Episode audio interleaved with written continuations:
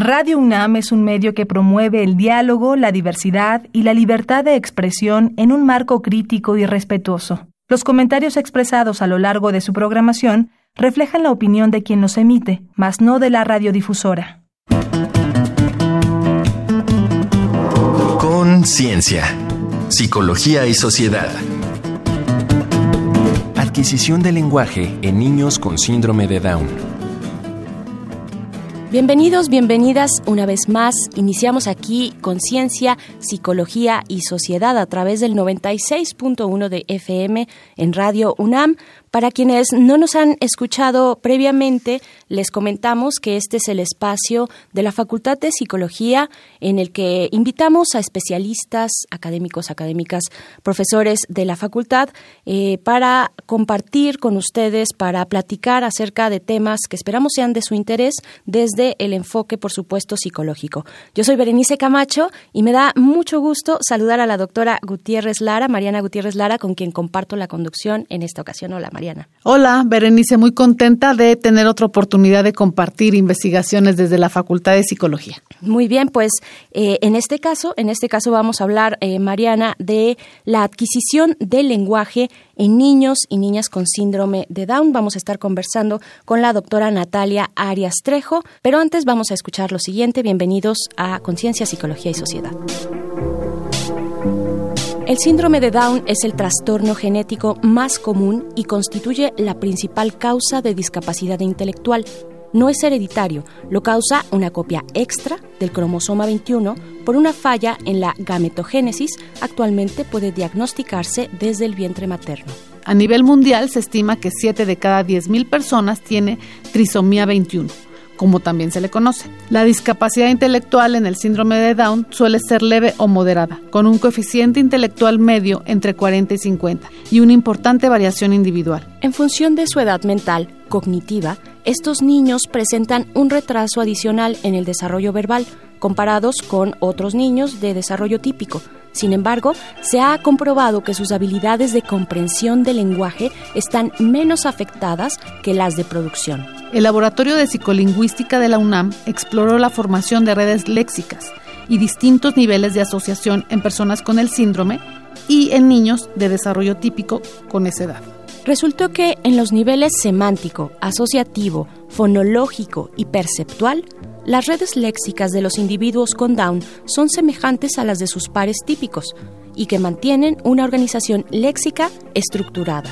También estudiaron la capacidad de anticipar las palabras que siguen a partir de relaciones semánticas verbales, como por ejemplo la relación ladrar-perro, en personas con el síndrome de 19 años y 5.5 de edad mental, frente a un grupo control de dicha edad. Ambos grupos presentaron esta habilidad, que al parecer depende de las facultades cognitivas generales. Han estudiado, asimismo, sus capacidades numéricas tempranas, si presentan problemas en habilidades básicas para comparar magnitudes, densidad o área, o si su pobre aprendizaje matemático es por una enseñanza deficitaria.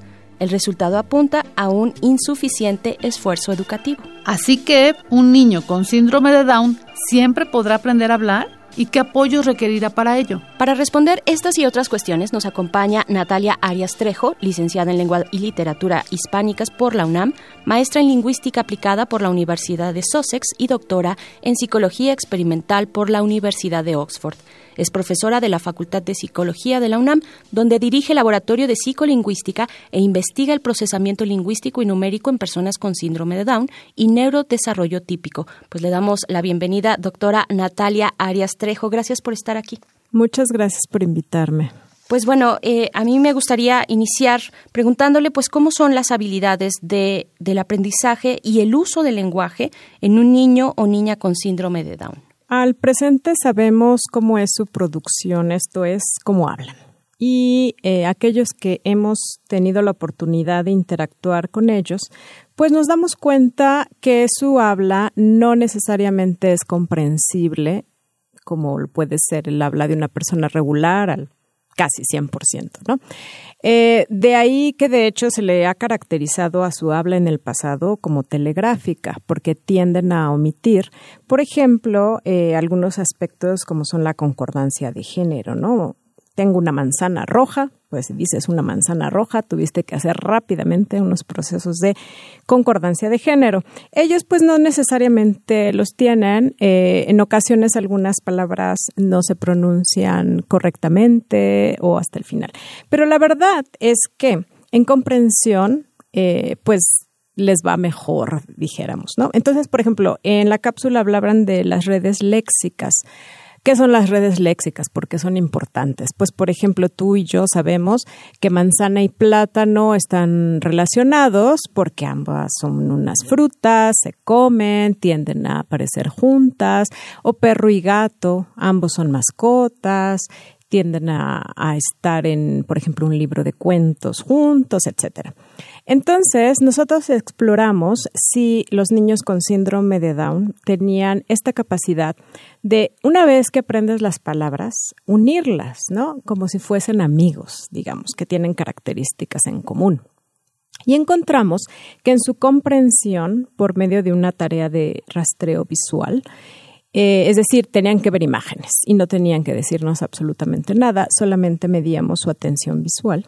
Encontramos que eh, estas palabras que aprenden sí están relacionadas, ya sean por esos rasgos que te decía de concurrencia, de características similares o en la nota escuchábamos fonológicas, es decir, que suenan igual. Entonces, esto eh, pues nos hizo primero aprender mucho, es decir, comprender que su comprensión es mucho más eh, superior, perdón, a su producción. Asimismo, pues decirle esto a los papás es importante, a las escuelas es importante. ¿Por qué? Porque contamos con un bagaje en comprensión que permite aprender otra, por ejemplo, matemáticas, biología, y no tenemos entonces por qué eh, detener eh, institucionalmente ni familiarmente su capacidad de aprendizaje. Ahora, doctora, esas habilidades del lenguaje avanzan al mismo ritmo de su neurodesarrollo cognitivo. Está una parte biológica que va madurando, ¿no? Conforme se crece, se estimula, pero no necesariamente eh, van a la par. ¿Por qué? Porque depende mucho de la estimulación que se dé a nivel familiar e institucional. Entonces, a lo mejor yo tengo ciertos procesos de maduración, pero que no estimulo. ¿no? Entonces, sí es muy importante que estimulemos todas esas capacidades cognitivas que van a madurar, es cierto, pero sí es necesario pues mayor estimulación que la que tendrían los niños con neurodesarrollo típico. Bien, pues vamos a hacer una pausa en este momento. Les eh, invitamos a escuchar algunas pues opiniones. Nuestro compañero Uriel Gámez salió a las calles a preguntar acerca de nuestro tema de hoy. Les recuerdo que es adquisición de lenguaje en niños y niñas con síndrome de Down. Estamos conversando con la doctora Natalia Arias. Vamos a escuchar. La gente opina. Esta semana en Conciencia, Psicología y Sociedad hicimos las siguientes preguntas. ¿Conoces o has conocido a alguna persona con síndrome de Down? Si sí, ¿tuviste la oportunidad de conversar con ella? ¿Qué dificultades enfrentaste para que ella te entendiera? ¿Y cuál es tú para entenderla? Escuchemos las respuestas. Mi nombre es Adriana Rangel y tengo 50 años de edad. Sí, a varias personas con síndrome de Down. Sí, sí tuve oportunidad, pero que si yo les entendía a ellas, en un caso el 90% de lo que me decía sí se lo entiendo. De repente cuando se acelera, cuando se este se emociona mucho, me cuesta trabajo entenderle, pero a la otra chica que conozco no es muy sociable y no habla mucho. Yo creo que tiene que ver la preparación que tengan en casa, el contacto con el exterior que tienen. Bueno, según yo, ellas sí me, ellas sí me entendieron lo que yo les decía. Yo creo que sí, sí me entendieron porque sí pude tener algo de conversación. Lourdes. Sí, era familiar de un exnovio. Sí, alguna vez platicamos, pero la conversación era un poco complicada porque el chico no recibía educación, entonces había muchas cosas que no me entendía. Sí, eh, justo porque cuando intentábamos conversar había muchas cosas que él no me entendía y además no articulaba muy bien algunas palabras, entonces eso dificultaba la conversación. Algunas cosas sí le entendía. Pues era un lenguaje como muy básico, yo creo que de un niño de 6 o 7 años más o menos, pero creo que su bagaje en cuanto a palabras no era muy amplio.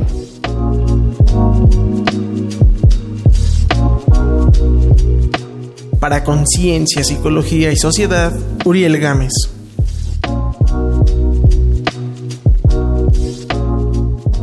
Gracias por continuar en sintonía con Radio UNAM. Gracias también a nuestro compañero Uriel Gámez que nos trae hasta estos micrófonos las opiniones de eh, algunas personas con respecto a nuestro tema de hoy, adquisición de lenguaje en niños con síndrome de Down. Conversamos con la doctora Natalia Arias. Gracias, doctora, por continuar aquí.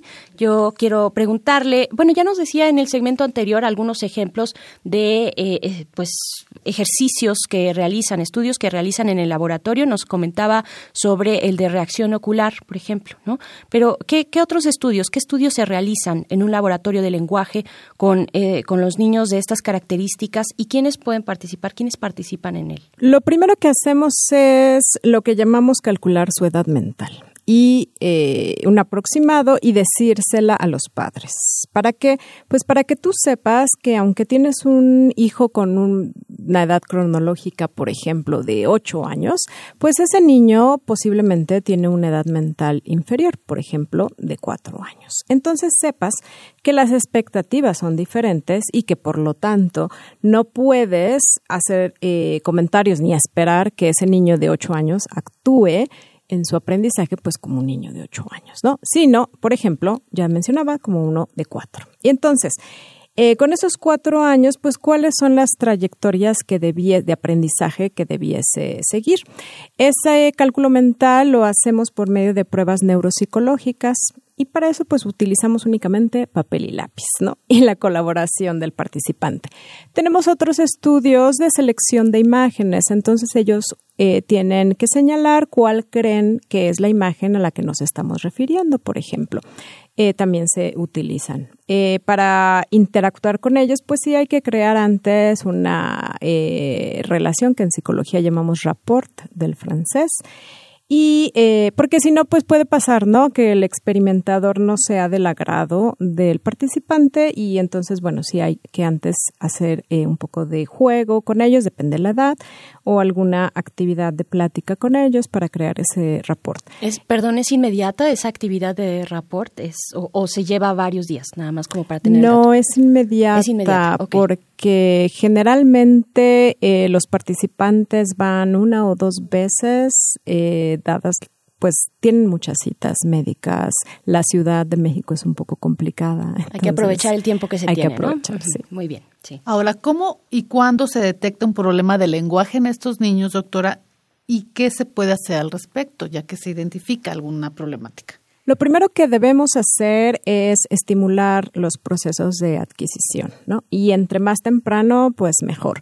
Entonces, eh, desde estimular el balbuceo, por ejemplo, ¿no? Entonces, van a seguir la misma trayectoria que un niño con desarrollo típico, pero eh, va a ser a pasos más lentos, a rangos más lentos también. Entonces tenemos que estimular eh, desde los procesos que anteceden ya la aparición de las palabras, ¿no? Estos chicos eh, van a pasar por procesos difíciles de eh, adquisición del lenguaje, evidentemente, ¿no? Entonces sí hay que diferenciar, por ejemplo, si tenemos un problema del lenguaje más síndrome de Down o simplemente es parte de esa trayectoria mucho más ralentizada que en los niños regulares. Bien, pues vamos a hacer una pausa eh, para regresar hacia el siguiente, hacia el último bloque de nuestra conversación con la doctora Natalia Arias Trejo acerca de la adquisición del lenguaje en niños y niñas con síndrome de Down. Vamos a escuchar un dato que deja huella y volvemos. Un dato que deja huella.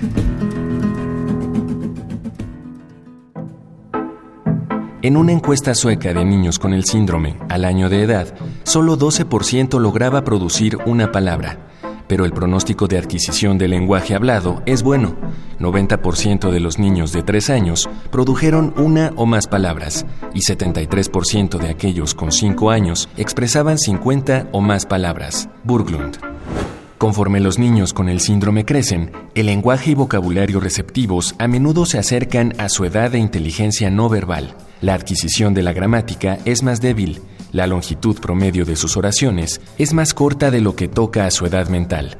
Para el tamaño de su vocabulario, la proporción de verbos es baja y tienen dificultades para emplear morfemas como la S final para marcar el plural. Con frecuencia, tienen deficiencias en el habla. Entre 10 y 45% presentan tartamudeo o habla rápida e irregular, que puede dificultar la comprensión. Entre 50 y 90% de los niños con Down presentan problemas de audición por otitis media e infecciones crónicas del oído, que pueden comenzar desde el primer año de vida. Incluso una pérdida de audición leve puede tener consecuencias negativas para la comprensión del lenguaje, el habla y el desempeño cognitivo y académico. Desde un enfoque clínico, se recomienda inscribir a estos niños en servicios de intervención temprana que pueden incluir la exposición al lenguaje de señas, pues dada su fortaleza en coordinación ojo-mano, así se inicia un proceso de comunicación que apoya el aprendizaje verbal. Su manejo visual es bueno y los dibujos pueden ayudar con el lenguaje, el habla y las habilidades lectoras. En edad escolar, con ajustes al plan de estudios, pueden beneficiarse de la educación inclusiva, tomando clases con compañeros de desarrollo típico de la misma edad. Suelen tener buenas habilidades sociales y generalmente presentan menos problemas de conducta que personas con otros síndromes asociados a discapacidad intelectual. Estamos de vuelta en Conciencia, Psicología y Sociedad, conversando con la doctora Natalia Arias Trejo. Eh, doctora, pues ya hacia el último momento de nuestra conversación, eh, en esta ocasión, pues quiero preguntarle pues qué tan cierto, si es cierto que aunque comprendan, los niños con síndrome de Down pueden tener dificultades para hablar y si no hablan, ¿cómo podemos entenderlos y cómo podemos apoyarlos y ayudarlos? Se ha estimulado principalmente en algunos países el uso de gestos, por ejemplo. Entonces pueden acompañar las palabras que tengan con el uso de gestos. De hecho, la familia aprende una serie de gestos con los cuales se pueden comunicar con ellos y así entenderlos. Entonces no debemos ver el uso de gestos como una incapacidad, sino más bien como una fortaleza. La otra cuestión es que las personas que podemos llamar regulares, pues tenemos que adaptarnos un poco a sus necesidades. Entonces tenemos que escucharles, o sea, hacer un esfuerzo desde la regularidad para esa irregularidad regularizarla. Entonces, sí tenemos que adaptarnos, ser un poco pacientes, pedirles que repitan, eh, preguntarles si les estamos entendiendo bien y eh, pues lo que hemos visto es que en realidad logran comunicarse con bastante éxito. Ok, ¿puede un niño con síndrome de Down ir a una escuela regular? Desde tu punto de vista, ¿beneficia o perjudica a sus compañeros eh, que estén con, con compañeros regulares como tú les llamas? Definitivamente puede ir un niño con síndrome de Down a una escuela regular. Es recomendable tanto para la población con síndrome de Down como para los niños con desarrollo típico. ¿Por qué? porque yo estoy con mis pares y esos pares, por ejemplo, me van a ayudar en el salón de clases a que yo pueda mejorar mi proceso de lectura desde un contexto en el cual ellos entienden mi problemática y ellos entienden que deben ser pacientes conmigo. Pero además el niño regular se beneficia al intentar enseñar un proceso porque tiene que tomar estrategias de ¿Cómo le enseño a este niño a leer este pedazo de cuento, por ejemplo. Entonces, eh, es una especie de repasar lo ya aprendido con otras estrategias. Pero no solamente eso, sino que en el mundo, pues todos convivimos. Entonces, debemos aprender en diferentes sistemas, ¿no? Como pueden ser la escuela, pues a integrarlos, a convivir con ellos, a que son seres humanos como cualquier otro con alguna dificultad y yo puedo tener otra dificultad de visión, de audición, etcétera. Eh, no por ello, entonces, se les debe negar el derecho a incluirse en una escuela regular. Las experiencias han sido buenas, eh, porque luego pasa en las escuelas eh, con neurodesarrollo atípico, que pues igualmente hay niños, por ejemplo, con problemas de visión, con problemas de audición, con síndrome Down, con autismo, etcétera, y pues finalmente tener a todos estos niños con esta problemática tampoco necesariamente puede resultar beneficiosa claro. Doctora, pues eh, casi a punto de despedirnos en esta conversación, yo quiero pues preguntarle si existe algún lugar, alguna recomendación de algún eh, espacio especializado donde podamos recurrir, donde usted recomiende que las personas que nos escuchan y tengan la necesidad pues puedan asistir. Es muy importante eh, primero cerciorarse médicamente de cuáles son los problemas a los que tiene tendencia ese individuo, ¿no? ¿Por qué? Pues porque sabemos que hay infinidad de problemas médicos que pueden presentar, sobre todo cardiopatías, problemas neumológicos, problemas de infecciones, ¿no? Sobre todo en los oídos. Entonces sí es bueno una evaluación médica regular. Eh, para ello, el Instituto Nacional de Pediatría tiene una clínica Down en la que atiende a niños de 0 a 18 años en todos estos aspectos médicos. Pero también ellos, producto de la necesidad que hay, pues se han dado también a la tarea de crear talleres psicológicos al respecto. El gobierno del Distrito Federal también creó una clínica hace aproximadamente un año en donde se atiende a esta población y en todo México, pues casi cada estado tiene una fundación con síndrome de Down a la que pueden asistir. Y con nosotros, por supuesto, se pueden acercar eh, tenemos libros que ya eh, están a la venta y e investigación, etcétera, y siempre estamos deseosos de compartir con ellos su conocimiento y el nuestro. Doctora, también antes de despedirnos, pues hay, eh, yo creo que la duda de qué pasa en la atención médica, en estas recomendaciones que ya nos hizo del Instituto Nacional de Pediatría, qué pasa en la atención médica de personas con síndrome de Down mayores de 18 años. Justamente pensando en que están un poco eh, sin atención médica. Eh, por ejemplo, hay un grupo de médicos que se forma ya hará unos tres años que se llama Red Down, en donde trabajan oftalmólogos, eh, médicos, nutriólogos, odontólogos, cardiólogos, que buscan atender a estas personas que se quedan sin atención médica. Eh, sin embargo, eh, la verdad es que la mayoría de los médicos que trabajan eh, con ellos a lo largo de su infancia, pues pueden seguirlos, seguir la atención porque no es su interés dejarlos sin esta atención. Evidentemente se tiene que institucionalizar esa atención hay países, por ejemplo, en los que ya se atienden los adultos y no solamente eso, sino que también se hace investigación con los adultos porque afortunadamente su esperanza de vida pues ya es eh, mayor. Entonces hoy tenemos eh, personas con síndrome de Down mayores de 60 años. Entonces ciertamente es un área que tenemos que atender institucionalmente y eh, también hay fundaciones que en un principio pensaban eso, ¿no? Que los iban a educar de 0 a 18 años, pero les brindan eh, esas fundaciones atención aun cuando sean mayores de 18 años y se busca ya que sean independientes y que logren un eh, oficio, un trabajo y que entonces puedan estar ya no en la escuela, sino también en ese trabajo. Pues agradecemos mucho que lo haga también a través de estos micrófonos eh, sobre estos temas que nos atañen a todos. Yo creo que en el fondo hay un paradigma nuevo de cómo vemos como sociedad las condiciones de discapacidad y creo que hay que seguir insistiendo, hay que insistir en eso. Muchas gracias, doctora Natalia Arias Trejo, por haber estado aquí. Muchas gracias por la invitación. Bueno, pues vamos a hacer una pausa, vamos a escuchar algunas recomendaciones, ya lo sabe, desde la cultura, desde las artes, el entretenimiento, acerca de nuestro tema de hoy eh, vamos a escuchar Reconecta.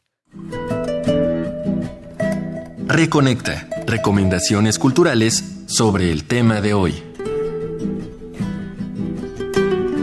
El libro Síndrome de Down, Comunicar la Noticia, de Jesús Flores Veledo, incluye recomendaciones para ayudar a afrontar esta condición, construidas desde la empatía y el tacto, con base en opiniones de familiares, cuidadores y personas con síndrome de Down. Lo edita la Fundación Iberoamericana Down 21. Lenguaje y cognición en el síndrome de Down, de Octavio García y Natalia Arias Trejo, provee valiosa información científica actual, teórica y clínica sobre las habilidades cognitivas y lingüísticas de las personas con síndrome de Down en poblaciones hispanoparlantes, publicado por la Facultad de Psicología de la UNAM. Ahora es tiempo de las recomendaciones cinematográficas. Anita, filme argentino de Marcos Carnevale, cuenta la historia de una mujer niña con síndrome de Down que vive apegada a su madre, hasta que, a raíz de un atentado político, se encuentra sola y, confundida e indefensa, sale a andar por las calles, donde aprende a cuidar de sí misma y toca las vidas de distintas personas. Acompáñala. Daphne, dirigida por Federico Bondi, es una premiada película italiana de 2019. Inteligente y alegre, Daphne tiene 30 años y síndrome de Down. Cuando muere su madre, tiene que cuidar a su padre, destrozado por la pérdida, y hacerse cargo de sus propios sentimientos. Una trama emotiva, con tintes de humor, que seguro te encantará. Estas fueron las recomendaciones de la semana. Te dejamos con Quiero tema que el cantautor colombiano Willy Melo dedica a las personas con síndrome de Down. Una mirada sensible y una manera particular, todo lo mío es visible, hasta la misma forma de amar. Tengo alegría y afecto y una sonrisa para regalar, todo lo mío es perfecto, como el amor que mis padres dan.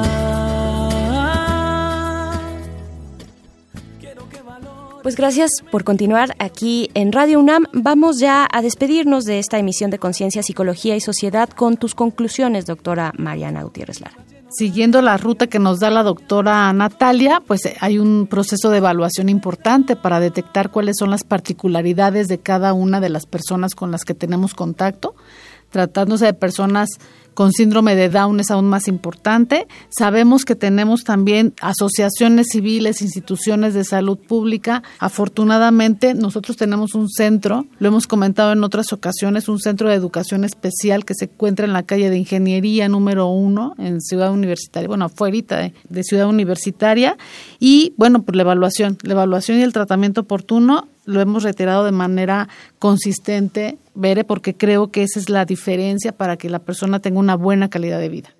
Así es, perseguir también la autonomía, la, suficiencia por sus propios medios. Pues agradecemos mucho su escucha. Gracias a la producción de este programa, a la Facultad de Psicología. Gracias, doctora Mariana Gutiérrez Lara. Gracias, Bere. Un placer estar contigo. Al contrario, para mí es el placer. Gracias también a la doctora Natalia Arias Trejo. Les recuerdo que es eh, pues maestra en lingüística aplicada por la Universidad de Sussex, doctora en psicología experimental por la Universidad de Oxford, profesora de la Facultad de Psicología de la UNAM, donde dirige el laboratorio de Psicolingüística e investiga el procesamiento lingüístico y numérico en personas con síndrome de Down y neurodesarrollo típico. Nos faltaba dar ese cierre para despedir bien a la doctora Natalia Arias. Yo soy Berenice Camacho.